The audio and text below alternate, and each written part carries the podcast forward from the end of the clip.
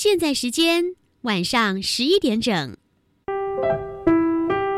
本时段为重播节目，欢迎收听。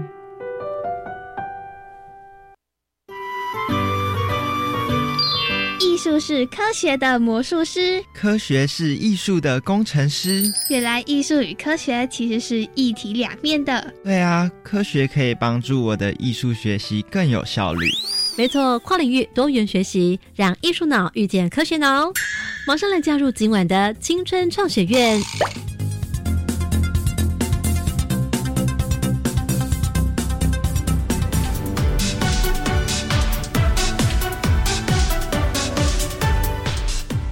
收听青春创雪月。好，今天端端姐特别在录制当中来邀请到的，总共有两个队伍，一个队伍呢，总共有五位同学，他们来自台中，来请他们自我介绍一下。大家好，我是负责萨克斯风的张佩琪。大家好，我是负责打击的王祥蕊。大家好，我是负责竖笛的钟云恩。大家好，我是负责上低音号的蔡伯成。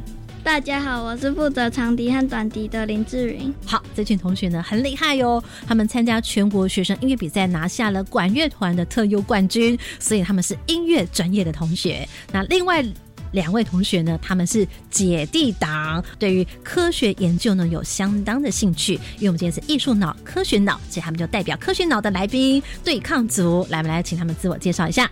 大家好，我是北一女中的曾子勋。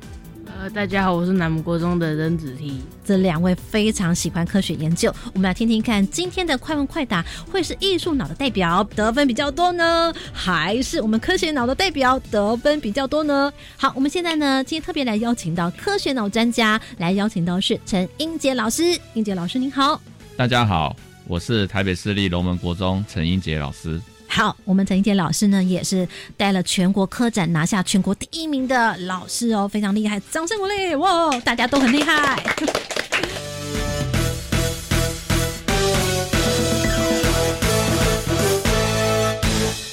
节目中，此刻现在我们要来进行是科学脑。那在这回呢，就要请老师来带领着我们一起来进行快问快答、三题闯关，看看你能过几关。好嘞，我们要进行快问快答。今天的主题是小提琴音乐与科学。第一道题目，请准备。三百年前，意大利制琴师他所打造的小提琴，为什么现代制琴师不能够再重现相同美好的音色呢？一、制作小提琴用的木材性质或结构不同；二、制作小提琴的师傅技术已经不如过去。一或者二，请作答。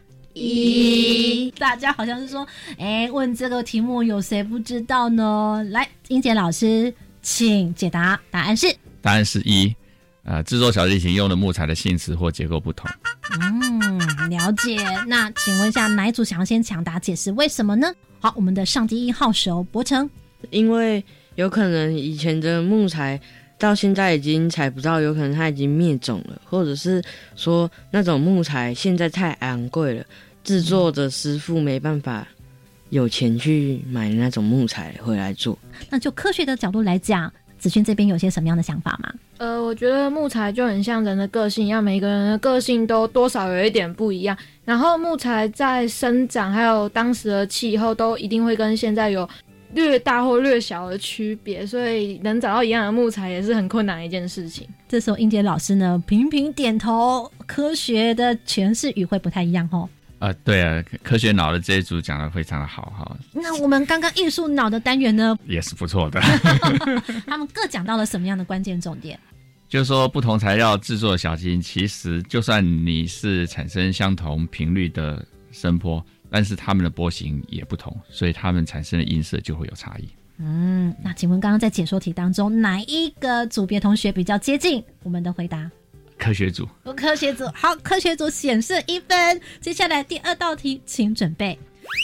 当小提琴的弦受力开始震动的时候，音箱它的音箱是否会跟着震动起来？是或者是否？一是二否？请作答。一。这时候专业班音乐同学稍微比较快的答一，但是我们研究组也是答一是。来，英杰老师，请解答。当琴弦开始受力震动的时候，其实音箱也会随着震动。呃，重要的是，音箱振动的频率也会等于弦振动的频率。像刚刚这样子同理的话，你会想到什么乐器也是这样？有音箱的乐器还有什么？大提琴啊，或低音大提琴啊，乌克丽丽啊，哎，还有吉他。哦，吉他。对，凡有音箱的都是哦。好，这一题呢，嗯，大家过关。那现在我们要来进行到第三道题目喽。第三道题，请问，改变小提琴弦的粗细。会改变琴弦振动时产生声波的频率，还是振幅？频率还是振幅？一频率，二振幅，请作答。一，这时候科学组抢先作答是一。老师，请问答对了吗？啊，对，是频率，答对了。耶耶！这时候呢，子君，我们科学组说耶嘿嘿，我们终于有抢答成功了哈。好，来，这时候我们就请科学组来解释一下，为什么你们认为是频率呢？呃，因为影响频率的有五个因素：轻薄、短、细、紧。哦，哇，这个形容，英杰老师笑得很开怀。呃，讲的非常的棒哈。因为琴弦越细，振动的时候声波的频率就越高，所以音调也越高。我们音乐班组的同学有没有接收到讯息？佩奇，你听到的关键句是为什么？答案是频率。现在你知道原因是？因为那我们在呃该怎么讲？我想请问你收到的讯息关键字是？是频率的话，是主要原因是轻薄短细紧。哎。没想到我们科学研究组讲的关键句变成了一个很厉害的 slogan，自己有没有觉得很骄傲？呃，还好，还好，还好。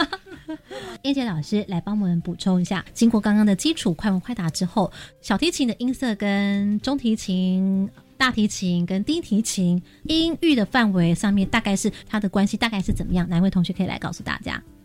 就是小提琴会比较高，嗯，因为它。所以，如果我们从最高排到最低，会是怎么样的排法？小提琴、中提琴、大提琴，最后一个是低音大提琴。低音提琴，好的。那么它在音量上面呢，会有差别吗？小提琴跟中提琴、大提琴跟低音提琴音量上面有差别吗？不一定，不一定哦。怎么说？因为它的那个就是就是想要越大力的话，你就是。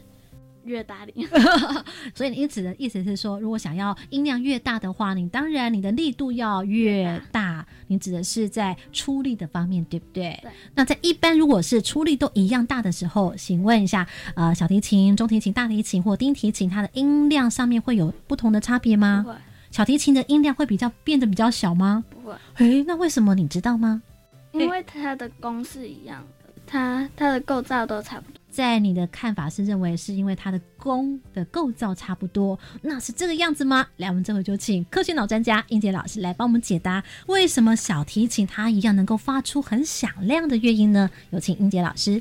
呃，我们一般会想说，哎，那个大提琴比较大，那声音应该会特别的响，对不对？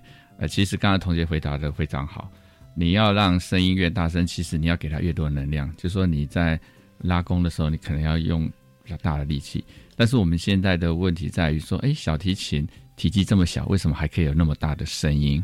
那其实是这样的，虽然说小提琴的弦很细，而且呢，它的表面积很小。如果只是光靠弦的振动的话，说可能带动影响的空气的量就非常的少，所以声音其实不够响，很难把这个乐音传到我们人的耳朵里面。所以为了增强空气分子振动呢，我们就会把这个弦扣在这个音箱上面。所以，当你这个弦受力开始震动的时候，其实音箱也就跟着震动，啊，而你弦振动的频率跟这个音箱振动频率是一样的，所以整个琴板呢都会跟着震动，它就会提高跟空气分子碰撞的接触面积，也就是会有更多的能量呢传递到四周的空气，提高这个辐射声音能量的效率。这也就是为什么小提琴虽小，可是仍然可以产生非常响亮声音的原因。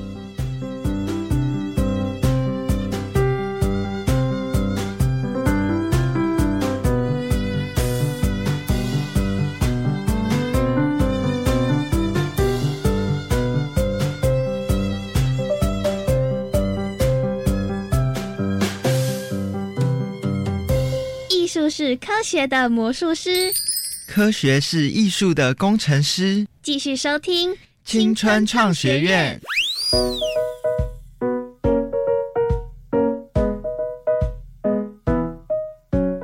好，刚听到了我们科学脑专家应杰老师的补充之后，来，最后我们要把麦克风来请问一下我们的科学研究社同学子勋跟子琪呢？你们刚刚听到的关键句是？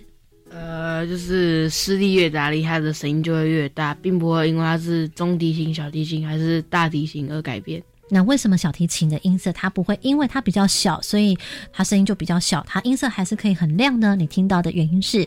呃，因为他们的实力都差不多。啊！这时候突然子勋姐姐打了一下子提弟弟，来，子勋姐姐，你有什么想补充？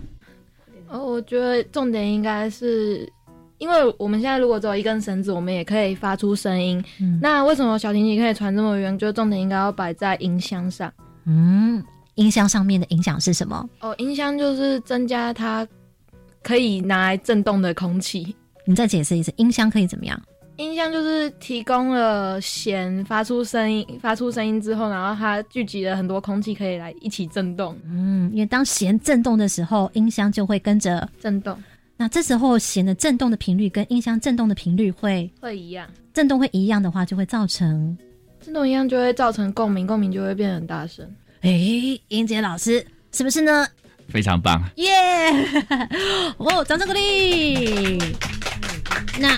我们的音乐班同学有收到的讯息是什么呢？博成，如果是你，你是管乐班的同学，对不对？有好奇的问题，你会特别想要问小提琴家什么？听到了刚刚的解释之后，你想问什么问题？我想要说，那如果是这样的话，那为什么一般在弦乐团里面，为什么都是小提琴当首席，而不是中提琴或大提琴或低音提琴？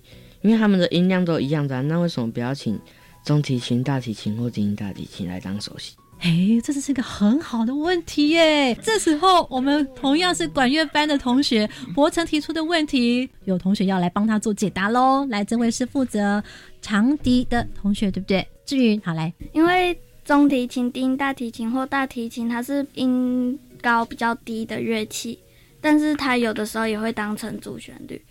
小提琴因为它的音高比较高，像在乐团，像高音乐器。长笛那些的也算是主旋律的。好，这是我们志宇同学他的解释方法。那至于到底还有没有更精准或者是更完整的解释方法，我们留待后头的艺术脑专家、科学脑并用一起来请专家来帮我们做解答喽。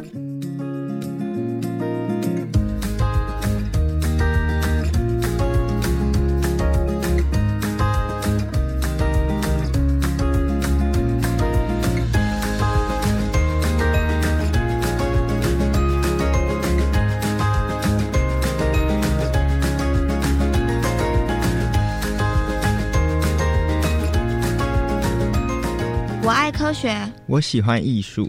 科学是理性的，艺术是感性的。等等，话可不一定这样说哦。换个角度看世界，感性的科学，理性的艺术，真的可以这样吗？欢迎继续收听青春创学院。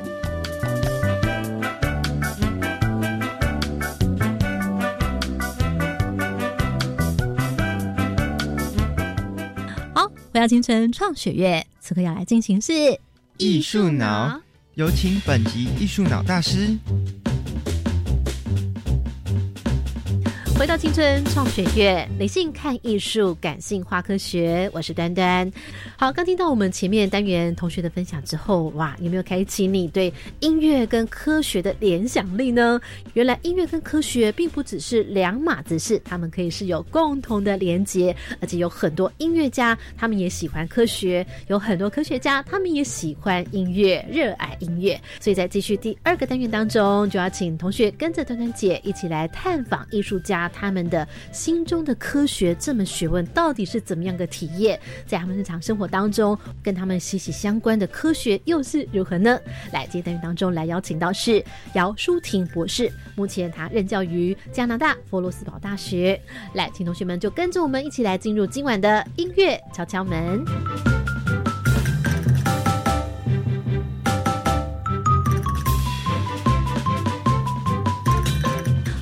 不要青春创雪月，此刻要来进行是艺术脑，有请本集艺术脑大师。录当中来欢迎这位呢小提琴博士，来欢迎舒婷。Hello，舒婷你好。嗨，墩墩你好。我们常常会听到说什么小提琴民琴啦，或者是小提琴呃古琴越古老的越好啦。为什么说小提琴越古老越好啊？呃呃，斯特拉瓦蒂琴来做个比喻好了。嗯，当时的环境跟现在很不一样，当时木材还有漆。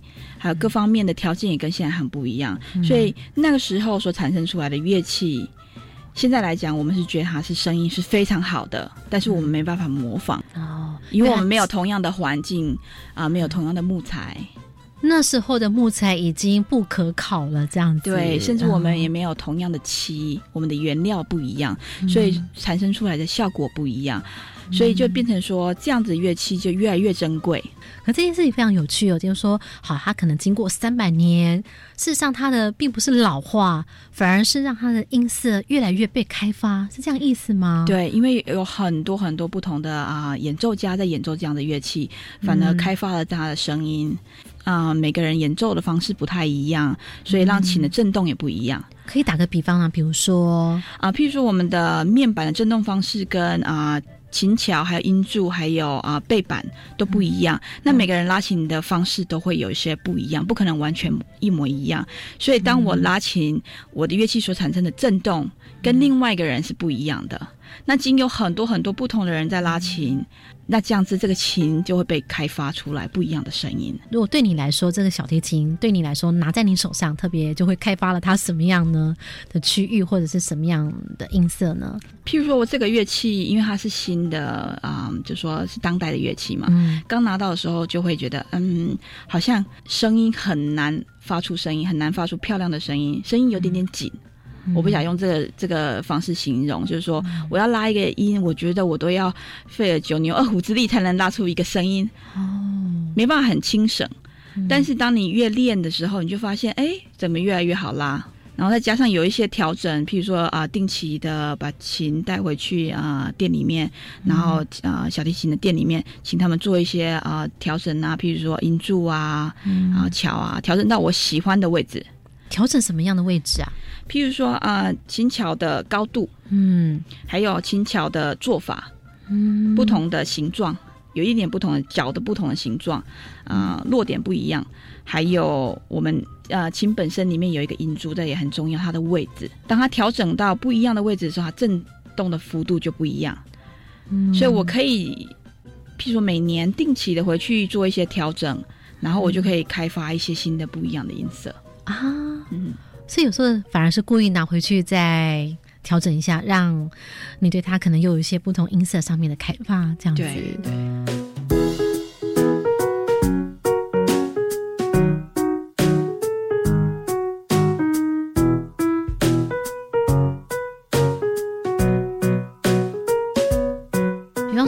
会跟他讲说，呃，对你来说，你本来在刚开始的时候，你希望他怎么跳？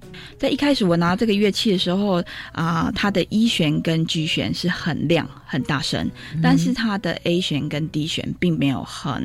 突出，嗯，就说我们啊早期的啊演奏家很喜欢这样的效果，譬如说海飞兹啊那样子，他们很喜欢一弦很亮，所以表现出很啊炫技的效果，或是 G 弦很厚重的声音，就像一个音响系统，你的高音跟低音都很棒，但是你中频就是比较没有这么有特色，这样。哦，这这就很像我们喜欢音响的这种。偏好每个人的爱好不一样，对，有人就特别喜欢那个低音的地方重一点，对。那这对你们来说，刚刚的讲法意思是说，它比较低音跟高音比较亮，这样对，比较突出哦。对，那那是我早期的时候，一开始拿到乐器是这样，但你比较不喜欢呀。但慢慢的，我就觉得我比较想要平均的转换音色哦，我想要有低音，但是我不想要失去我的中音域，嗯，所以。音色这东西啊，蛮主观的，而且随着年纪的改变，也会有一点不太一样。嗯，所以现在我就很喜欢它的混色混的比较平均一点，不要太明显。所以你现在把它混的比较平均一点，是让它的位置做到什么样的改变，它才会有这样的效果？这个部分就要请专业的人帮我们做调整。譬如说，我需要一个比较平均的音色，我要从低音到高音，我要平均的转换，那他就会帮我们做调整。所以这是你会跟你的制琴师这么讲吗？还是说跟调音师这么讲，还是什么？对，调音的调音色的人。那比方说，假设我今天是调音师好了，你说这时候你来到我的这个工作室，你会告诉我怎么说？通常是你先拉一段给他听，哦、然后你跟他讲说你的需求是什么。比如说，我就来一个音阶，然后我就跟他讲说啊，我喜欢什么样的音色。这个琴的好的地方在哪里？但是我觉得我需要可以调整的地方是哪里？请他做一个调整。嗯，但是因为这调整就是像牵一发动全身，嗯，所以他调了之后，你还必须再拉再试，所以一来一回需要花一点时间才能调到你喜欢的声音。接下来你就要带回家。然后练一段时间，然后看看它是不是很稳定。了解，我脑海里面有些好多画面哦。比方说，刚刚在讲说，刚开始拿到的时候呢，那这种好像不是很顺手的感觉的时候，我觉得就很像我们在刚刚穿新鞋子的时候一样。对，可能会觉得 呃，怎么样都不太舒服，然后哪里可能甚至还会被摩擦到什么之类的。对。可是慢慢的，它就越穿越软，因为它其实各个地方都已经跟你合脚了，也比较觉得说有。磨合了，对，磨合的比较好。然后后来你刚刚又在讲到说，可能要在做哪些调整的时候呢？牵一发动全身，我会觉得好像在矫正牙齿。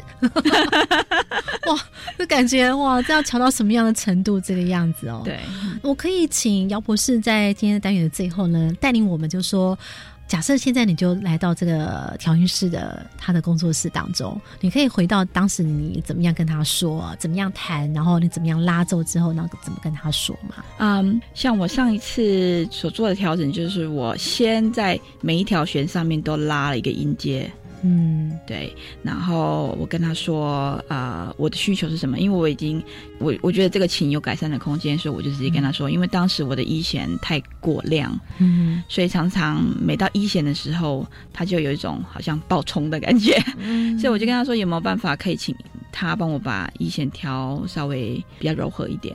嗯，对，但是这部分呢，就是他会啊用他的使用他的工具，然后帮我移动我的音柱。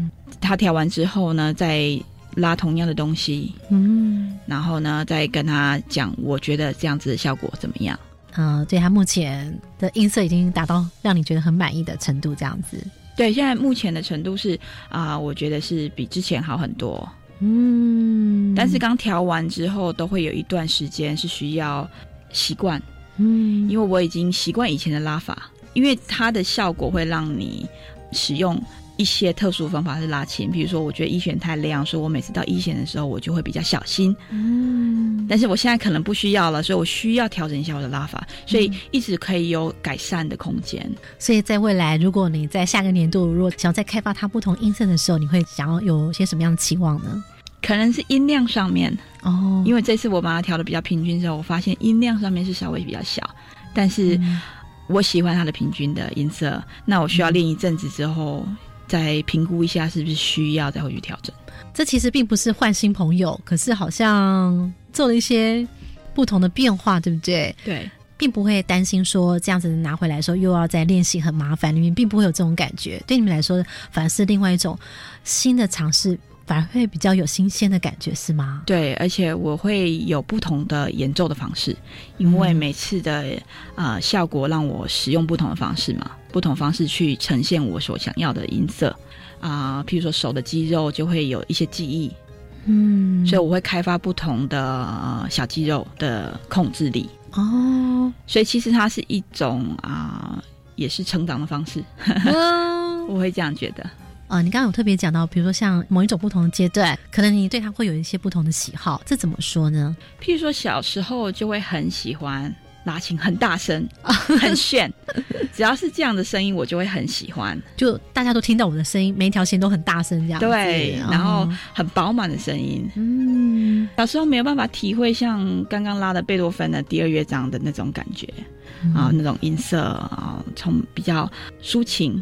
小时候没有办法感受这样子的音效，就是会觉得大声就是好听，所以那个时候我很喜欢音量大的乐，就是乐器，但是没有考虑到音色。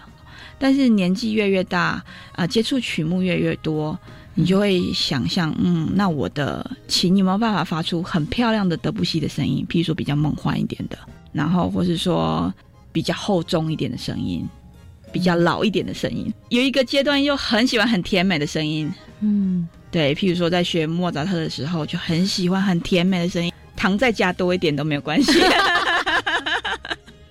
所以这时候就难怪可能会有不同的小提琴，对不对？对，然后因为也接触不一样的小提琴，就发现每个乐器其实都有不一样的音色。所以当脑海中有记得，譬如说这个乐器它的音色就是特别甜美，嗯，然后这个乐器就是特别厚重，嗯，然后或者说这个乐器就是特别沧桑。我曾经拿过一个乐器，它听起来就是有一点点沙沙的声音，哎，听起来就是老老的。是，可是那是我比较年轻的时候用的，所以我就觉得我不是很喜欢。嗯，可是现你会记得那个声音，所以当你在接触不同的曲目，然后转换不同的乐器的时候，其实继续在发展你喜爱的声音，这样。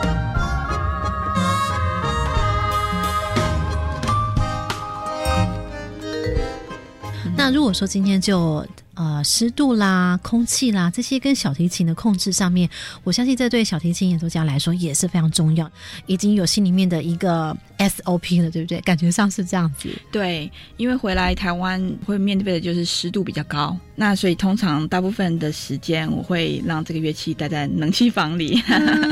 对，譬如说这两天有开始有下一点雨，就会开始觉得湿度比较高啊，身体觉得黏黏，那就是对小提琴来讲，它就是很不舒服。这时候会变成什么样情形？就是他好像感冒了，声音就会不一样吗？声音就会比较没有办法那么干净，比较不那么干净，是说会有沙沙的，就像我们感冒一样，喉咙发不出声音来，这样沙沙的声音，破破的，就会有一种鼻塞鼻塞的声音。对对对，哦，特别是老的乐器，两三百年的乐器很敏感。一点点天气的变化，你就觉得他已经背叛你了。他今天就是不想工作了。所以你看，现在老琴、古老的音色，它的被开发是更多的，但是事实上，他的身体健康情形还是对要需要照顾的，要非常小心，要照顾的。所以，如果今天总结来说，老琴、古老的琴，所谓它的音色更好的，事实上就是说它。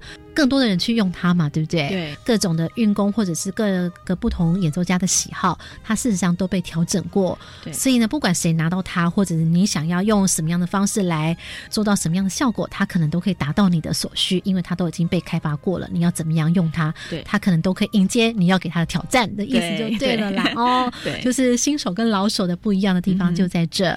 但是如果是新的这个现代的乐器的琴，那大家可能会问说，那就用古老的琴就好了，为什么不要用？古老的琴呢？因为 money，因为价格实在是非常的昂贵。在现代的制琴的话，有一个好处是它的稳定性比较高，对不对？对我来说，在旅行当中，我是觉得它的稳定性啊比较好控制，它不会变化那么大。